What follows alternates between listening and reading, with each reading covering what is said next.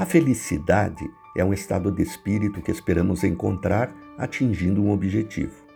Muitos a buscam nas coisas materiais, no carro novo, nos eletrônicos, na joia rara, outros nas metas profissionais atingidas, alguns nas bebidas e comidas, muitos no poder e tantos outros no ócio. Os mais evoluídos já chegaram à conclusão que a felicidade associada às coisas materiais é efêmera, como estas. E percebem, depois de muito procurar, que felicidade está associada à paz. E que se tentarmos lembrar dos momentos felizes na vida, aqueles que jamais esqueceremos, neles estarão presentes pessoas. Gente que por uma razão ou outra nos deu a certeza de que a vida vale a pena. Infelizmente não conheço muita gente feliz, porque a maioria dos que vejo corre em busca de coisas e não de gente.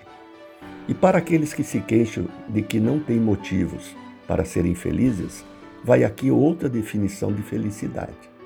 Felicidade é a soma de todas as infelicidades de que fomos privados. Isso devemos agradecer todo dia por não sermos privados da capacidade de ver e ouvir a natureza, ou por não termos perdido o emprego que nos sustenta, por não padecermos de um câncer, por não dependermos de uma hemodiálise e de não termos que enterrar um filho.